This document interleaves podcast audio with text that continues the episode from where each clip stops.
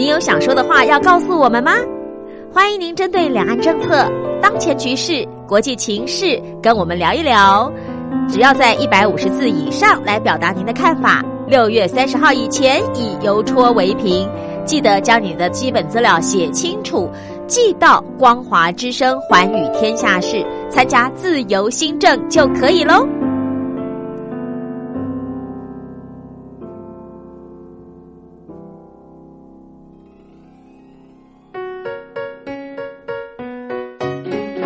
一沙一世界，一花一天堂。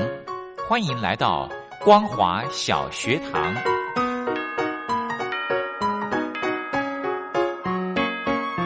让我们一起学习，一起分享光华小学堂。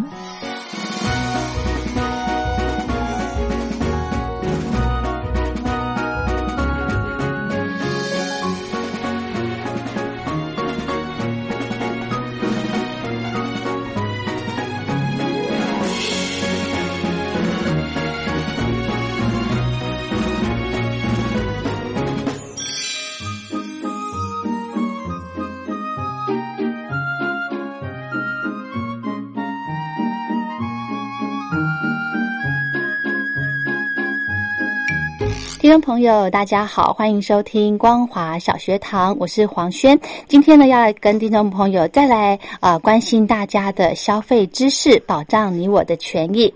那么今天呢，非常荣幸的可以邀请到财团法人中华民国消费者文教基金会的检验委员李德仁李博士来跟听众朋友谈。因为哦，现在哦，随着这个呃国内的新冠肺炎的疫情呢，逐渐的趋缓了，那我们政府呢。为了让民众来慢慢的回归正常的生活，所以呢，也启动了一个所谓防疫新生活的部分哦。那希望呢，民众在维持个人的防疫措施的当中呢，呃，重点是要勤洗手跟戴口罩。那么今天呢，我们请到李德仁博士要来跟听众朋友聊的就是，呃，因为现在哦。政府一直强调，哦，对抗疾病的首要呢，就是要勤洗手，那注意个人的卫生。那我们今天呢，请博士来跟大家聊一聊洗手，我们是不是只能单纯的用清水洗一洗就好了，或者呢，呃，必须要用肥皂、洗手乳或者是呃其他的沐浴乳之类的来洗手？我们先来欢迎李德仁博士，博士好。嗨，大家好。是我们呢，刚刚呢跟听众朋友聊到了哦，因为现在国内的疫情哦逐渐的趋缓了，那么呃大家好像也把这个洗手的这个个人卫生的方面，好像也已经更比较落实了，对不对？呃，是的，我想台湾在这一次的新冠肺炎的这个疫情里面，在全世界我们大概可以是讲做到了百分之应该讲第一名了，因为我们真的模范生呢。对，那更重要、最重要的其实就是刚才主持人提到的，呃，勤洗手跟戴口罩这两项。是，一个呢，避免外面的东西呢侵害到你自己。嗯。第二个呢，就是洗手，把你手上，哎，我们讲说应该讲说是你的皮肤上面是被污染到的这一部分，嗯，把它给彻底洗掉了。嗯。那这个呢，其实不光是只有新冠肺肺炎，是包含现在的小孩子的流感啊什么这些东西，基本上都都做了非常大幅度的减少，这是一个统计数字。嗯。显示。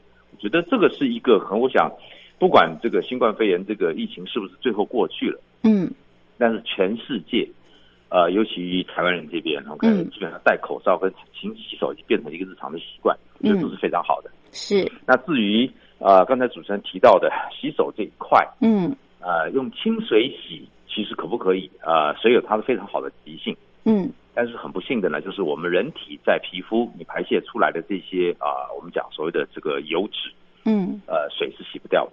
哦，那这个油脂又很容易跟这些所谓的我们讲病菌也好，是病毒也好，嗯，把它沉积在手上。你用清水，如果你就没有办法把你手上的这些油脂给洗干净的状态下，嗯，它一定会有残留。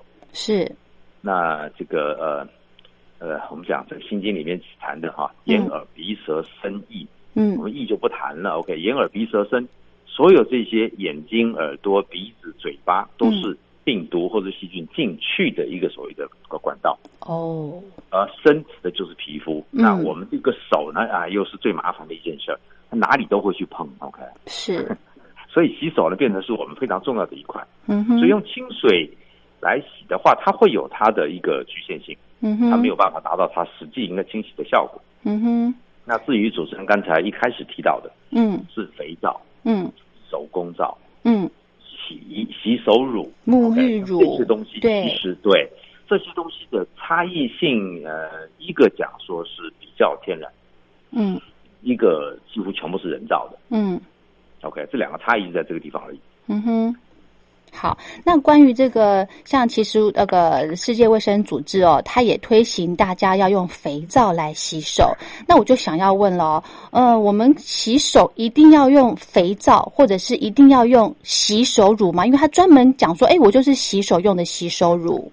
呃，肥皂哈嗯是在十八世纪的时候呢，在罗马被开始记录使用来清洗的。嗯。至于怎么发明的过程呢，是一个很很好笑的一件事儿那就就就不谈了。好，呃，应该讲说，肥皂基本上开始是用动物油脂，嗯，啊，后来现在我们大部分都用植物油脂，是。你，用动物油相对来讲贵哈，嗯哼。那，个猪油拿来吃的，怎么拿来做肥皂呢？啊 所以不管是动物油脂或植物油脂，嗯。他们利用强碱，然后一般奖励都是所谓 NaOH，OK，、氢氧化钠或者氢氧化钾，嗯哼，然后呢去做造化的过程，这是一个化学反应。嗯。化学反应完以后呢，呃，它最主要的那个结构呢，啊、被分成两块，一个叫甘油，嗯。一个呢就叫皂基，嗯哼，就是我们讲的肥皂这一块。哦，呃，它就变成叫高级脂肪酸哈，到最后呢是一个所谓的呃脂肪酸钠，嗯。就是所谓的我们讲的钠盐或者钾盐。嗯。前面呢就是一个很长的一个十五个，最起码十二个链的碳链，嗯，酒精是两个碳的，哦。甲醇是一个碳的，哦，后面接了 OH。嗯，好了，现在肥皂呢变成是十二个以上的 CH 素里碳碳碳碳碳碳碳十二个碳啊，嗯。以上，嗯。现在有到十五个碳，有到十七个碳，嗯最后呢是 CO3Na，就是我们讲的钠盐。嗯所以它一边的那个直链那部分呢是专门清油的，它跟油呢可以完全的结合。嗯最后这一段呢西欧我们的脂肪酸这一块呢是很容易跟水结合。哦，好，那这个肥皂这个东西呢，那你在洗手的过程里面跟油结合了，把你手上油给结合了。嗯在冲水的过程里面呢，最后那一端呢跟水结合了，一下把全部带走哦，啊，都是肥皂的基本作用。了解，OK，好，那再回到我们讲的木呃吸吸收乳，对，那吸收乳呢，呃，它就是仿这一个东西嗯，仿我们讲到这个脂肪酸钠，嗯。呃，它把它变成的是我们讲磺酸钠，磺意思就是硫，嗯，或者叫硫酸钠哦，OK，是，嗯。对，它另外一边也是直链，嗯哼，所以它是用烷基，OK，嗯。就是非常长的一个所谓的碳链来做成的，嗯。所以呢，它其实作用跟肥皂基本呃是以化呃物理作用是完全一样的，化学不同呢，就在原来是所谓的脂肪酸钠，现在变成所谓的磺酸钠嗯。或是硫酸钠。嗯哼，，OK，嗯，那但是主持人刚才提到，那这两个的差别在哪里？是。一一个叫做全人造的。哦，肥皂，啊，嗯。不不那个呃。沐浴、呃洗手乳、沐浴乳、洗发精这些呢，是用人造的方式造出来的界面活性剂。嗯。而肥皂呢，是用植物油或者是动物油呢去造化做出来的。嗯这两个差别哦其实就只在这个地方而已。嗯哼，那那至于嗯。啊，您说那因为网络上面呢，其实有些有些有些网民哦，就是特别说，如果用这个洗手乳或者是沐浴乳里面的话，因为它的成分的关系，所以用这个来洗手会致癌耶？不是，这是真的吗？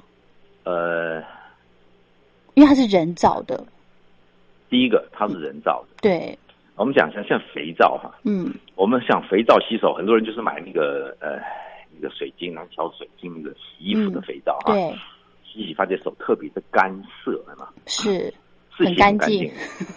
OK，嗯。那那为什么手工皂这么贵呢？那我我我我那我为什么买那么贵的手工皂？我刚去买肥皂不就好了吗？是啊。肥皂便宜的很哈，是啊。一大袋才几几十块钱，嗯，随便手工皂一一个就一一两百块钱。对对，这差别在哪呢？好，我们先讲肥皂跟手工皂的差别。好，肥皂跟手工皂它前面的皂化程序一模一样，是，但是肥皂最后它用，因为它中间里面在皂化的过程中产生了甘油。哦，好，那它用盐析的方式呢，去把甘油给抽掉了。嗯，所以肥皂你买的它相当的硬，你怎么放它都不会变形，对吧？因为它没有甘油了。是，手工皂呢，它没有抽甘油这个过程，哦，所以你的手工皂里面是有甘，不要注意呃，我想呃，主持人那个很多女性大家都很清楚，嗯，甘油是所有化妆品、护肤品里面的一个基本成分。是，所以手工皂呢，它因为没有抽掉甘油，呃，你买的手工皂，你发现它特别软哈、嗯，呃，如果你你不小心放的是斜的那个，它会变形的，哦。它主要因甘油还在里面。是，所以呢，如果现在手工皂呢，呃，又强调它的成分，又加了精油啊、香料啦，对啊。加了奶啊，加了中药，加了花卉，甚至抗菌的，对不对？茶树啊，对不对？茶树啊对对精油，对，所以这些东西呢，就造成了更好的所谓的商业效果，我们叫做美白啦、保湿啦、护嗯，肤啦。OK，对对好对，呃，这个都是商业用词，OK，、哦但实际上来讲呢，因为手工皂没有抽甘油，所以它基本上里面含甘油的状态下，嗯，你洗完以后手不会那么干涩。哦，保比较保湿，啊。对，哦，好，来回到我们讲的一般呃商用的这种所谓洗手乳、洗面乳，呃，沐浴乳。这个这个洗发乳哈，那好。哦，它第一个刚才讲到的主成分叫做界面活性剂，是也，就是我们之前肥皂里面的所谓的这个呃脂肪酸钠这些东西。嗯它为了让它起泡很漂亮，要泡沫很细密嘛，是吧？哦，像慕斯那样子，啊，它有很多发泡剂。哦哦哦，发泡呃，剂为了避免那个泡泡又太多，OK，无止境的大小不一样，它有嗯抗泡沫剂。嗯，呃，为了它一碰到水以后很快就能发泡，它有增溶剂。嗯，呃，那个洗完以后要香喷喷的嘛，哈，嗯啊，广告都这么说的，它一定会加很多天然的呃人工的香香精香料精。，哦，好，呃，那为了避免它那个洗那个开封了以后有氧气进去，有细菌进去会坏掉。为了它长久那一大瓶，对家庭号这么大一瓶，一下子用了一半就坏掉了，那不就开骂了嘛？嗯，所以就会加什么抑防腐剂。哦，防腐剂，对，会，嗯，刚才主持人提到的，现在为了避免呢这个呃我们要要抗议嘛哈，嗯，又来一个抑菌剂，现在连手工皂里面都加。对，好，那这些东西呢，呃，你加的东西越多，那就出现一个问题。是，本来这些所谓的表面活性剂，就人造合成的这些东西呢，很多都已经是环境荷尔蒙，也就是它的结构跟我们人体的这些所谓呃激素，什么哦雌激素啦、雄性激素之类的，哦。已经结构有点类似了。哦，环境荷尔蒙，对，那像嗯这些东西呢，呃，用多了以后呢，嗯，说实在的话，就是为什么？当然了，这些所谓的恐吓用语呢，都已经有一点夸大是，，OK。但是很多抑菌的物质，嗯。包含了像现在三氯沙啦，OK，、嗯。三氯卡班啦，啊嗯，paraben 的这种东西，嗯。呃，它一它有防腐的作用，那它本来就是抑菌的嘛，嗯。所以它就不容易让你发霉。嗯。第二呢，它又能够杀死所谓的细菌。嗯，OK，那就变成它更有时候我们其实叫防腐剂，那就很便宜了哈。嗯哼，但是如果叫做抑菌剂呢，相对来讲就好听嘛，嗯。就可以卖贵一点了哈。嗯哼，所以这些东西其实除了抑菌、消毒、杀菌之外，这些东西对我们人体其实都不是这么的友好。嗯，哦，所以它在抑菌的过程，其实就把你皮肤表面的很多抑菌也，我们讲现在讲的是特别讲的是什么什么益生菌啊，嗯。呃，都要吃很多益生菌。原因你吃了很多的环境里面加了这么多的防腐剂，也叫抑菌剂，嗯。你体内的那个那个菌虫已经已经被生态已经被改变了，是。所以我们只好靠补充抑菌的方式呢来恢复它的平衡。哦，同样的，洗手的肥皂也好，嗯这个沐浴巾、洗软的这个这个洗手乳、这个嗯这个呃洗发精都一样的。OK，你加的抑菌成分越多，嗯相对来讲，OK，它对你的免疫的侵害，呃，也更直接了。哇，也就是说，刚刚博士提到的，不管是用洗手乳或者是沐浴乳这种液态的，它里面的成分的关系，其实对人体真的是有一定的伤害哈。呃，其实商业上来讲哈、嗯呃，问一下主持人，如果你去买这些洗手乳、对呃沐浴乳、嗯呃洗发精之类的，嗯那你会买那个粘稠一点的呢，还是买那个很稀的？挤出来像水一样的，你会买哪一种？我会买粘稠一点。所有的人都会这么认为，粘稠一点，表示它浓度高嘛，对吧？对，啊讲的好害怕哦。那很不幸的是，嗯。所有的界面活性剂嗯。它本身都是水水的哦，OK，因为它是有机合成的东西，嗯。那所以它基本上来讲呢，它都是水水的。是。那为了让你觉得它浓度很高，对啊就加了很多的增稠剂哈哦有添加物嗯。啊，好，加了增稠剂，嗯。那看起来让你黏黏的哈。嗯呃，结果呢，一般我们讲的这个呃要有洗涤作用的，嗯。不管是洗手的、洗发的、洗呃洗洗身体的，嗯。它基本上都要五五十到六十个 percent 以上。嗯哼。好了，结果是它加了增稠剂，嗯。那加了十个 percent，好了，你原来成分就只剩下五十个 percent 了啊。哦。然后呢，因为它那个一些所谓的表面活性剂都有化学的那种刺鼻的味道，嗯所以市面上会加很多什么啊工业香精，像橘子味啦啊柠檬味啦，感觉它其实是在嗯。去味的。哦是去它那个东西的味道的哦。对，把它盖过去。为了又怕它那个容易这个会长细菌，我再加十 percent 的防腐剂，所以呢啊。又加了增稠剂，所以你看这挤出来，哇，好黏呢哈，好，好恐怖哦。越黏的，它的主成分也就是嗯洗洁的成分嗯越少，是。所以意思就是它的效果反而越不好，啊？可是博士我花了越嗯所以你花了越多的钱，你买了越粘稠的，呃，其实呢，呃，它的洗涤效果反而没有那么好。这样。好，那我们刚刚讲到呢，不管是洗手乳、沐浴乳这种液态的，诶，现在市面上又有一种所谓的一体皂，诶，博士，这个又是什么呢？它到底是肥皂还是这个沐浴乳、洗手乳呢？呃，商业名词其实都有它的商业效果。哦你，既然讲说这个沐浴乳、洗发乳、这个这个这个洗手乳不好，嗯嗯，那做肥皂好，对呀、然后我就告诉你叫一体皂了嘛，对吧？哈，所以它只是改个名字而已。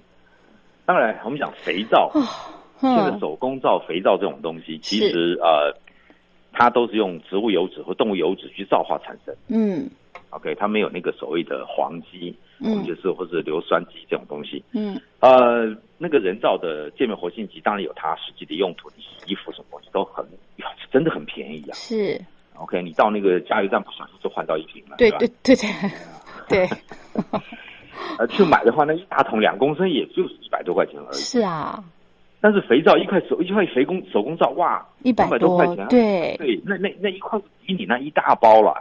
对啊，那所以大家都讲啊，既然讲肥皂，而且是那那相对来讲的话，我就可以卖比较贵嘛，对吧？嗯嗯嗯，那当然，它有很多其实是利用植物油脂或是动物油脂去皂化而造成的。嗯但是呢，呃，它为了让它有比较好的，不要每次那带一块肥皂你带不了的、啊，呃，那我做方便这个，嗯。一体的那一小包，OK，随身包到处哪里去那个水疗 SPA 什么都可以带嘛。哦，那所以像这种状态下，其实有一些，OK，我只能讲不是全面的哈，有一些呢真的是把植物油或者动物油呢嗯。进行了皂化，哦。但是它并没有把它浓缩，也是把它稀释了以后就不会变成一块一块。哦，少了一些步骤，对，哦那但是呢，应该讲说，它实际上来讲，它已经比较接近了我们讲天然的这些所谓的肥皂或者是手工皂。哦，哎，这样子就放心了。所以一体皂它的价格也是相对高一些哈。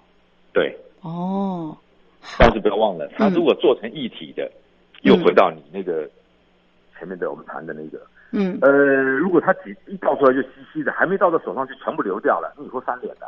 对，所以你还是要加什么啊？增稠剂，嗯是，吧对对你对，还要让加它增加溶解剂，你还是要加一些香精。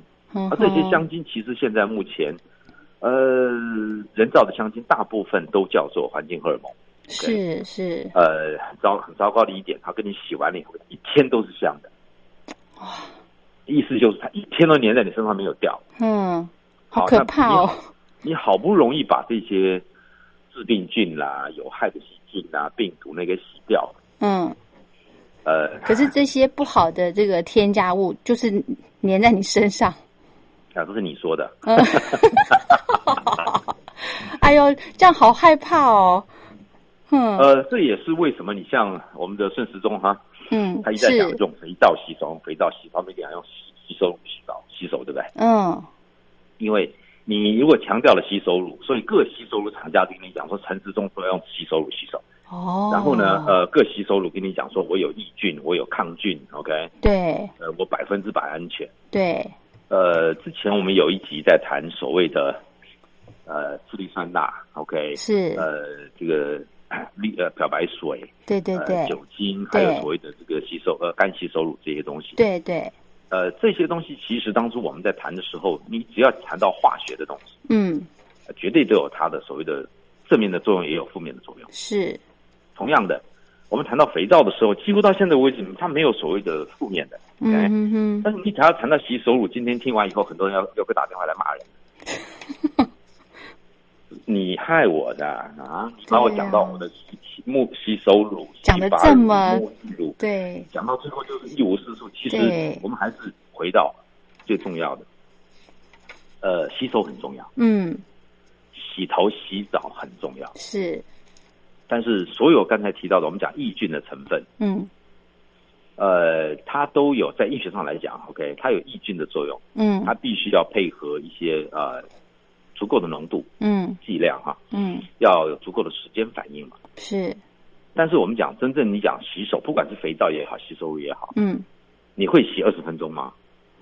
没那么多时间，尽量，呃 不可能。当然，现在我入到很多市场那个公公厕里面哈，对以前呢大家都是随便水冲一冲，啪甩甩就出去了，是一地的水。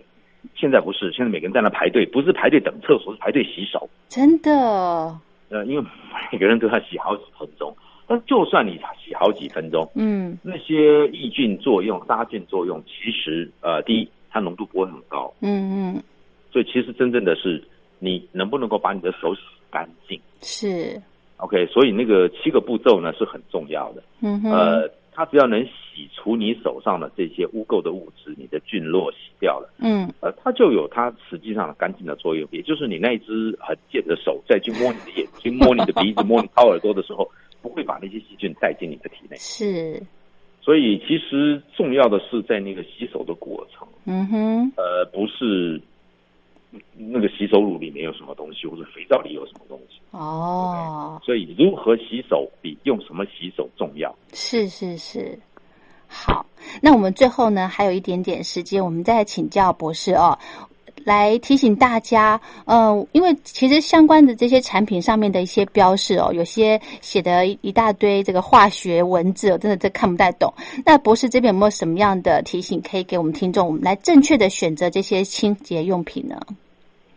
呃，一个叫天然，哦，一个叫人造。是，OK，天然的东西现在目前也有一体造了，嗯，手工皂呢，它也添加了一些东西，让它不会发霉。是，嗯其实你买买一块很贵，嗯你买一条切成十三块，相对来讲便宜。嗯，买回来我我都是这样买，买完以后呢，呃，亲朋好友他们发，为什么？你放久了，其实它就变形了或者软掉了，是，那再洗就不好看了。嗯所以呢，通常我都是买完了以后发送出去，大家都能够呃分享一些一些所谓的防疫吧。嗯嗯嗯那肥皂有它的好处，嗯，但是我们在买肥皂，基本上它的标示呢是不是标的清楚，你得看清楚。是，嗯哼，它有没有添加了一些不该添加的，比方防腐剂啊。嗯哼，那抑菌，其实现在很多抑菌剂里面的三氯沙也好，三氯卡班，OK，嗯。阿尔滨这种东西，呃，都被都被欧洲欧盟它规定很清楚的告诉你，它其实就是我们环境荷尔蒙的一种。嗯是，，OK，它也被列为它在在你的日常用品里面清洁剂里面不可以大于一个 percent。嗯哼，所以呢，呃，现在主持人刚才提到的，我买这些商品的时候，嗯。它后面标示的那一连串的那些化学名词，没有一个我认得的。真的。OK，那这是商家最厉害的地方，就是，排在越前面的嗯。是它的主成分，排在越后面的、相对来讲成分就越少。哦，啊，这是商品标示的一个规则。嗯哼，那那你在看越看的东西，你那些名化学名词越多的。嗯，OK，那个基本上买的越贵嗯，但嗯是基本上劝劝大家主持人讲的，嗯，你就尽量少买。好。OK，那，OK，些东西其实只要谈抑菌，嗯。基本上来讲，它含了很多成分、嗯。O k 对人体都是有害的。嗯。它能够杀死细菌，它就能进到你细胞以后，长期累积在你体内，嗯。呃，对你身体绝对不是一个好事。是没错，没错。好，其实呢，不论是大人或者小孩，我们在日常生活中呢，要养成良好的洗手习惯，然后让这个习惯呢，成为我们日常生活的一个部分，对不对？那洗手其实它是一个非常简单的动作，那它既可以降低就是病毒的机会，其实也是嗯一辈子可以受益的这个算基本功哦。好，今天非常谢谢我们财团法人中华民国消费者文教基金会的检验委员李德仁李博士来跟听众朋友分享到肥皂、洗手乳跟沐浴乳呢它的这个差异性。那提醒大家，真的一分钱一分货哦，啊，看这个标示成分越简单的越好，对不对，博士？没错，OK，好，今天非常谢谢李博士，我们有机会再聊喽，博士，谢谢您，好，祝大家健康，谢谢。谢谢。